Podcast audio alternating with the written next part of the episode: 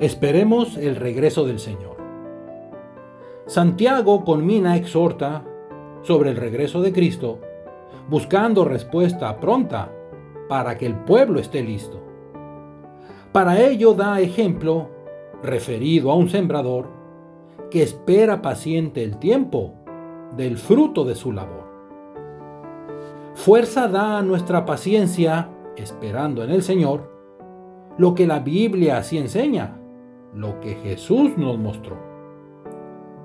Nuestra esperanza está puesta para en paciencia esperar en meta de vida eterna y en que Jesús volverá.